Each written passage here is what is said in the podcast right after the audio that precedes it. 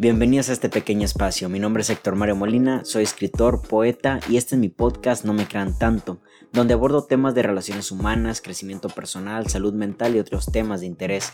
En este podcast no busco tener la razón. Junto conmigo cuestionaremos algunas ideas y creencias que nos rodean acerca de lo que somos, de cómo hay que vivir y hacia dónde van nuestras vidas. Acompáñenme.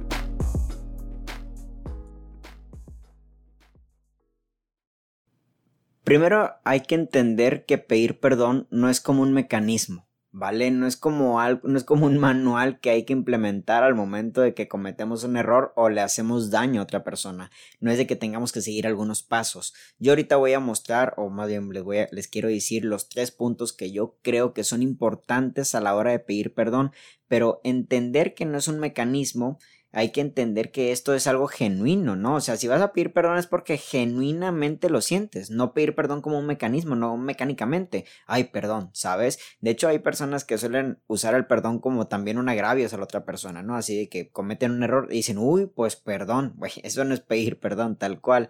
Simplemente yo quiero dar a entender que genuinamente pedir perdón tiene que ver con tres puntos interesantes que les quiero mostrar y que desde ahí podemos partir a tener una mejor comunicación con las personas dañadas o con la persona dañada en este caso y así realmente hacer un cambio dentro de nosotros para que no vuelva a ocurrir una cosa y para que la persona de enfrente se sienta en confianza, entienda tu humanidad y dentro de esta humanidad entender que no somos seres perfectos y que justamente todos, todos me incluyo, cometemos errores. ¿Sabes?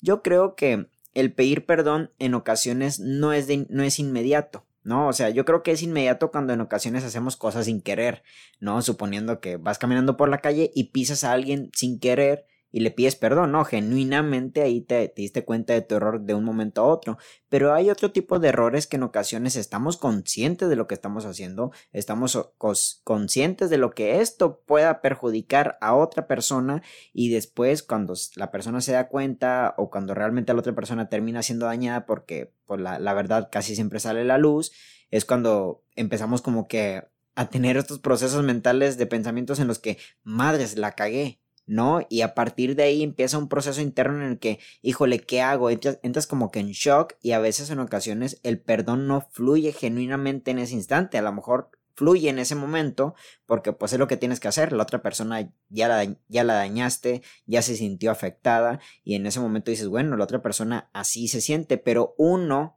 uno tiene que hacer un, escarbar más internamente para poder llegar a ese punto de perdón, de hacer un cambio, ofrecer una disculpa y sobre todo concientizar en lo que acabamos de hacerle a la otra persona, que justamente ahí ya di los tres puntos, pero quiero empezar uno por uno. Reitero, no es una lista de supermercado, no es algo mecánico, pero yo les quiero mostrar tres puntos que creo fundamentales a la hora de pedir perdón cuando cometemos un error ¿saben? Este, porque después de todo hay que tener las agallas, hay que dar la cara porque somos seres humanos y porque efectivamente es parte, yo creo, de una comunicación afectiva, es parte de una empatía, es parte de una comprensión y también yo creo que es parte del amor. Parte de nuestra humanidad es tener errores, ¿no? Como siempre. Son tres puntos y uno va detrás del otro, ¿no? Primero que nada, el punto número uno, por así decirlo, es este, es el reconocimiento. ¿No? Reconocer que lo que acabas de hacer acaba de afectar a la otra persona, reconocer lo que hiciste en sí, ¿no? Realmente darle nombre a tu acto. Hice esto, tal cual, poniendo el ejemplo de pisar a alguien por error, ponerle nombre, reconozco que te pisé, ¿vale? Reconozco que di un mal paso y te pisé. Reconozco que esto también a su vez repercutió algo dentro de ti, en este caso algo sensorial como el dolor en un pie, ¿vale? Reconocer lo que hiciste y reconocer lo que la otra persona sintió o pudo haber sentido es darle validez a lo que está ocurriendo a su alrededor, ¿no? Es darle validez a las emociones que siente la otra persona. Reconozco que yo hice esto y esto te, te llevó a esta emoción que también la reconozco y la acepto y es totalmente válida. ¿Ok? En ocasiones, cuando cometemos errores, ciertas personas tienden, a decir, ¿a poco por eso vas a llorar? ¿A poco por eso te vas a sentir mal? Pues fíjate que sí, no todas las personas nos tomamos los errores de los otros de maneras distintas, ¿no? Hay, hay cuestiones que a unos se lo toman muy personal y otros no, ¿sabe? Cuestiones similares, ¿vale? Todos somos personas distintas que venimos de sistemas distintos y también de traumas distintos y se nos es fácil darle importancia a unas cosas y se nos es muy difícil dejarle de darle importancia a otras cosas, ¿no? Cada quien tiene su talón de Aquiles, cada quien sabe dónde le duele y reconocer que la otra persona justamente es ahí donde le duele, reconocer lo que tú acabas de hacer es darle validez a sus emociones. Tienes derecho de sentirte como te sentiste porque justamente yo no conozco tu vida, bueno, conozco una parte quizás, pero no conozco en su totalidad y yo no sé exactamente lo que sientes, pero reconozco, reconozco que eso es válido, porque solo tú sabes por dónde has pasado para que esto, este acto te duela.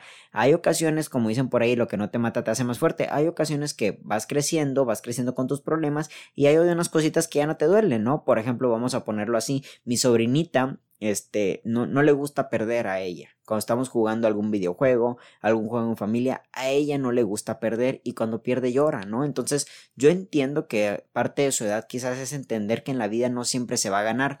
Estoy casi seguro de que va a llegar un punto de en su vida adulta que cuando esté jugando con sus sobrinos, con sus hijos, no va a llorar y al momento de perder, ¿sabes? Entiende, crece con ese, con, con, ese aprendizaje, ¿no? Y entiende que pues la vida es ganar y perder, y en ocasiones te toca un lado, en ocasiones te toca el otro, entiendes eso y justamente tus emociones al haber sido válidas desde pequeña van a ser válidas en tu vida adulta y justamente vas a poder entender cómo lo está pasando ahora un nuevo niño que está llorando porque está perdiendo en un juego, validar las emociones de las personas validando también nuestros, nuestros actos, es poder darle nombre a lo que está sucediendo, ¿no? Reconocer lo que acabas de hacer, yo creo que también tiene que ver con saber, tener conocimiento de lo que hiciste, quizás para ti era bueno, quizás para ti era lo mejor y pues para la otra persona no, o en el peor de los casos reconoces que tal cual lo hiciste por maldad, lo hiciste por venganza, lo hiciste por hacer en la madre, lo hiciste por ego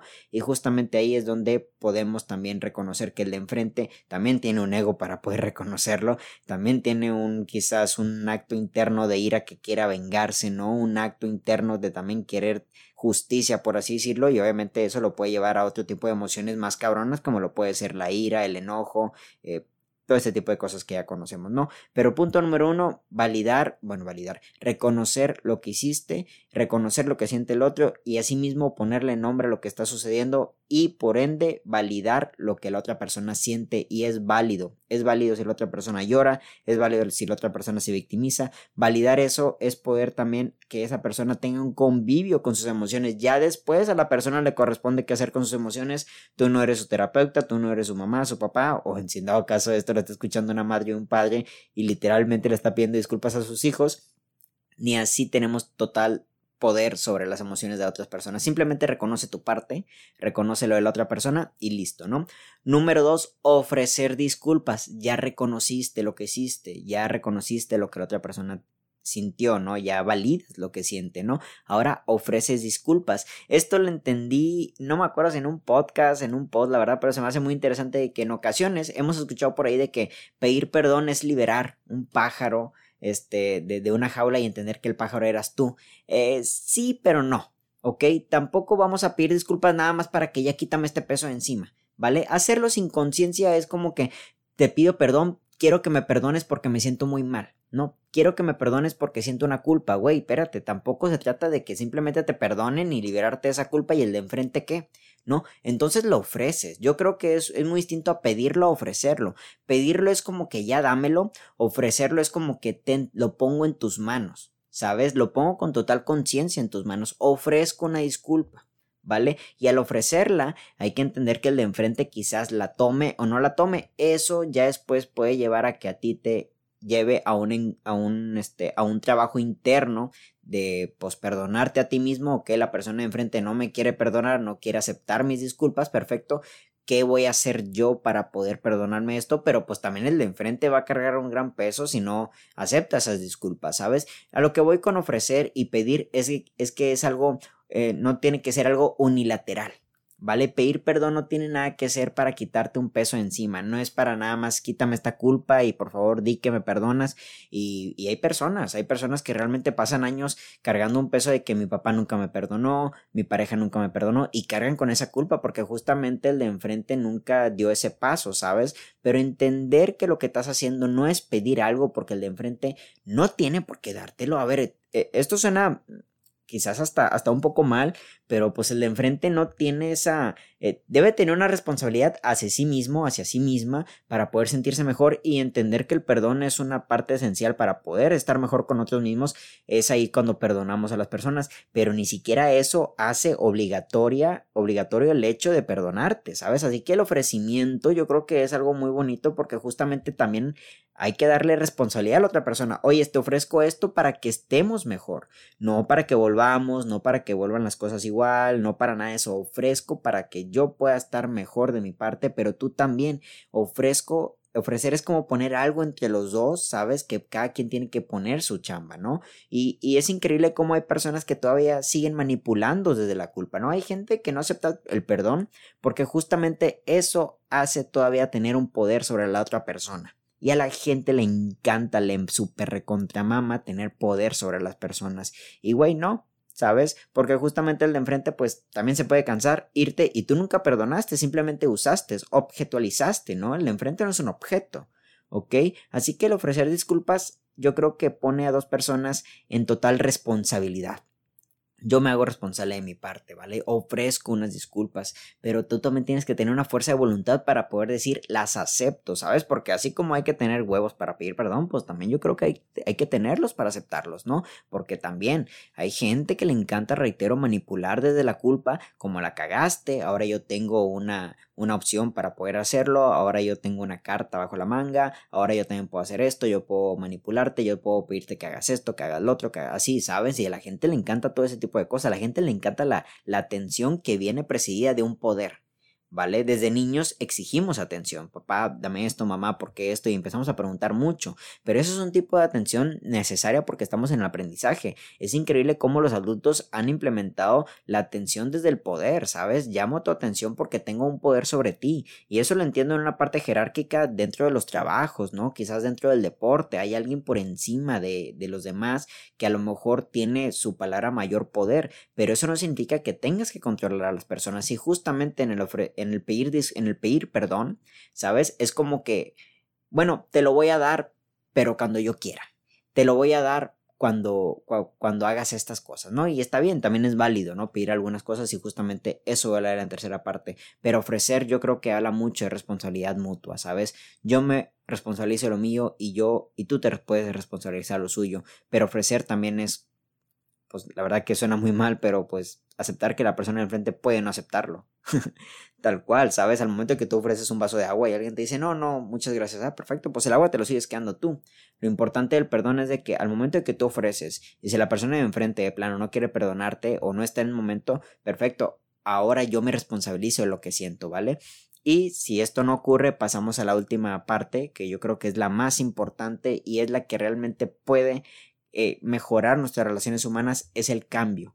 ¿vale? Ya reconociste, ya ofreciste, ya se te perdonó, ok, perfecto. Ahora, ¿qué voy a cambiar? ¿Vale? Porque algo tienes que hacer distinto para no tener el mismo resultado. Por ahí hay una frase, no sé quién la dijo, Albert Einstein, al final del día vale más quien, quien diga las frases, pero creo que fue él. Muy interesante que es increíble cómo hay personas que buscan obtener un resultado diferente haciendo siempre lo mismo. Entonces, justamente si tú con algún acto, algún hábito, alguna forma de hablar, ¿sabes? Conseguiste el resultado de que una persona haya salido dañada, ¿sabes? Algo tienes que cambiar. Y yo creo que en, las, en estas interacciones humanas, al momento de que pedimos perdón, tenemos que también decir, yo me propongo hacer este cambio, ¿sabes? Voy a hacer este cambio para que no vuelva a ocurrir lo mismo. Y esto tiene que venir con mucha conciencia, no hacerlo nada más porque el otro ya no se vuelva a sentir dañado. Hacerlo, reitero, de manera genuina, porque yo tampoco quiero sentir que daño a una persona. Y aunque al final del día nosotros hay una frase también que me encanta que dice por ahí de que tú sabes lo que dijiste pero no sabes lo que la otra persona escuchó,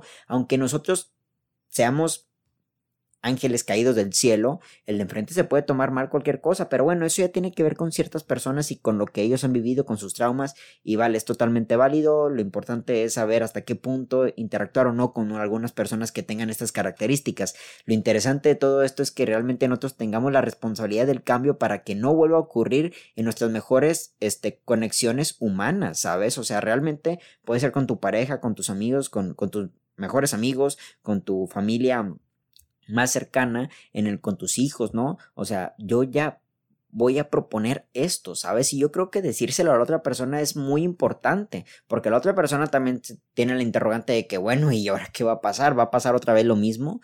Yo creo que poder decirle, este, de, de que se va a intentar esto, ¿no? Bueno, el intentar me, me, suena un poquito a víctima, ¿no? Justamente cuando la gente dice lo voy a intentar es cuando, cuando ya está destinado al fracaso, ¿no? O sea, realmente te propones hacerlo, ¿ok? Voy a intentar llegar temprano y si no llegas temprano, tiene la excusa de que no, es que dije que iba a intentar, ¿vale? Tienes esa excusa y yo creo que no se trata de intentar, sino realmente de, de, de, ponerse total, en total responsabilidad para que esto pueda funcionar tal cual y conocer todo desde el primer punto que es este, el reconocer lo que hiciste y lo que la otra persona sintió, desde ahí se puede cambiar las cosas, ¿sabes? Y esto tiene que ver con la comunicación. ¿Qué necesitas tú en tus, en tus necesidades humanas, valga la redundancia, para que nosotros interactuemos de mejor manera en este punto exacto donde he cometido un error, ¿no? ¿Vale? Y en esta comunicación, ah, ok, perfecto, yo creo que sería muchísimo mejor que hagas esto. Ah, perfecto, ¿vale? Voy a poner mi mayor esfuerzo para poder llegar a ese punto, ¿ok? Tampoco significa que las personas cambiamos de un día para otro, ¿ok? Pero yo creo que con mayor conciencia ya nos podemos privar de algunas acciones, este, detenernos, de, de, de, detenernos a algunas acciones, disculpen, para realmente tener este cambio, ¿saben? Y al final de cuentas, la persona de enfrente, este, aunque nos pueda pedir todos los cambios del mundo o quiera también tener un ideal de lo que sería su pareja, su novio o novia perfecta, perfecto, pues después de todo solo tú podrás saber hasta qué punto llegas con ese cambio, ¿no? Hasta qué punto ese cambio ya te está impidiendo que seas tú genuinamente, ¿no? Sea tu esencia. ¿vale? No puedes estar cambiando siempre a tu pareja. De hecho, querer cambiar a tu pareja es uno de los principales problemas de las relaciones humanas amorosas, ¿no? Cuando no estás a gusto, no estás de acuerdo con lo que estás viendo. Pero yo creo que en ciertas actitudes donde plano quizás se cometió un error, no, no significa que la relación está mal, ¿sabes? Nuestra relación está bien, pero yo creo que en este aspecto donde creímos y ya tuvimos un problemilla, un problemilla, un problema, es donde justamente creo que puedes modificarlo un poco, ¿sabes? Y yo creo que el que tiene que proponer el, proponer el cambio es el que hizo el error. No, porque es ella o él sabe hasta qué punto ese cambio no modifica, no lo, no lo pone en una postura ahora de, de ser esclavo de la otra persona, no lo pone en una postura sumisa, ¿sabes? O sea, tampoco voy a generar un cambio que realmente me ponga a tus pies, ¿vale? El cambio tiene que ser primero para mi bienestar y luego para el bienestar de esta relación, ¿vale? Entonces, yo creo que esas tres partes fundamentales son necesarias para, este, fundamentales necesarias, son para que nuestras relaciones humanas, amorosas, eh, de amistad, de familia puedan mejorar, ¿no? Reconocer que hicimos un daño, reconocer que la otra persona tuvo una emoción, validar su emoción, ofrecer una disculpas, no pedirlas, ofrecerla y asimismo ambos responsabilizarse y proponer un cambio, ¿no? ¿Qué de distinto vamos a hacer para que esto no vuelva a pasar? ¿Ok? Eso no significa que en el Punto número dos, hay personas que te digan, sí, ok, cambia, ok, este, te perdono, pero esto no puede continuar. Bueno, perfecto, el cambio lo puedes hacer para tu próxima relación, para tu próxima amistad, para la siguiente oportunidad. Después de todo en la vida hay muchas oportunidades, pero el perdón yo creo que es algo eh, de, mucha valentía que a muchos de nosotros no se nos enseñó y si se nos enseñó fue como en la parte religiosa, pero yo creo que la religión en sí no nos enseña con total este eh, parte humana lo que es el perdón, ¿sabes? Yo me acuerdo que cuando iba a la iglesia nada más, este, pues me sentaba ahí con un tipo, le decía mis errores y me decía, estabas perdonado. A lo que yo le dijera, el güey me estaba diciendo, estabas perdonado. ¿no? Y dije, dije, madre, ¿dónde me estoy responsabilizando? ¿Sabes? ¿Dónde estoy? Eh, ¿Realmente estoy dañándole a Dios por, por cometer un pecado? O sea, ¿qué, qué clase de Dios es que, que siente algo, algo malo hecho por un, por un mortal como yo, o sea, por un huerco de 20 años. Yo me preguntaba, llegué a preguntarme eso, ¿no? Pero yo creo que eso no nos genera mucha responsabilidad. En la iglesia me enseñaron mucho el perdón y la misericordia. Dije, güey, chingón, eso está padre, pero pues mándalo al mundo real y realmente no tienes que ir a hablar con un sacerdote para pedir perdón. Tienes que enfrentar a esa persona, confrontar a esa persona y decirle, ¿sabes qué? Sí, la cagué, ¿vale? ¿Qué de qué valentía tiene hablar con Dios. un, un, hombre que si es Dios, pues nada le duele. ¿Sabes? Es omnipotente, omnipresente, omniconsciente, es, es todo. Lo que menos tiene es, pues quizás, quizás un enojo de porque hiciste algo mal, ¿ok? O porque le diste like a una persona, o porque mandaste algún mensaje, ¿no? Lo importante aquí es de que en nuestra humanidad las personas son las son a quienes tenemos que mirar de enfrente, mirar a los ojos y decirle, ¿sabes qué? Cometí este error. ¿ok? Así que en ocasiones ni la religión ni en tu propia casa se te enseña, ¿no? Y en, de niños se nos enseñan, en casa se nos enseñan a ser muy obedientes, di que sí, pide perdón, pide permiso y, todo, y así como que te, te, ponen muy sumiso, ¿no? Y el perdón no es un, no, no es un, este, no es un deporte. Y es algo que yo he trabajado mucho en mi vida porque inconscientemente pido cosas, pido perdón por cosas que no debería pedir perdón. ¿Sabes? Es algo que yo les confieso que estoy trabajando porque vengo de una familia muy religiosa, porque vengo de una familia muy familiar y eso fue lo que se me enseñó, pero después de todo dije, güey, espérate, o sea, no siempre se daña a una persona, no todo es pedir perdón y para todo tiene que haber una conciencia, porque si tú haces del perdón un deporte, ya no sale genuino, ya lo haces automáticamente, ya lo haces como un mecanismo. ¿Sabes? Ya de plano, ah, perdón, ¿sabes? O sea, te equivocas y, ah, sí, perdón, y, ni te y te vale de lo que sintió la otra persona, te vale de lo que esto puede repercutir en la relación, te vale de todo. Simplemente ya tienes el perdón en la boca y no sabes ni qué significó el perdón, ni para dónde va a llevar el perdón y cuál va a ser el cambio para ya no tener que decir ese perdón, ¿vale? Ya es sistemático, ya, ya es ya, ya, ya, es un sistema interno dentro del habla, dentro del pensamiento que se hace costumbre, se normaliza y absolutamente no ayuda para una chingada. ¿Ok? Pero bueno, este es mi podcast. Este, perdón si lo hice muy largo. Debo de eliminar el perdón poco a poco, ¿vale? Les mando un abrazo y que tengan todos muy bonita noche. Hasta la próxima.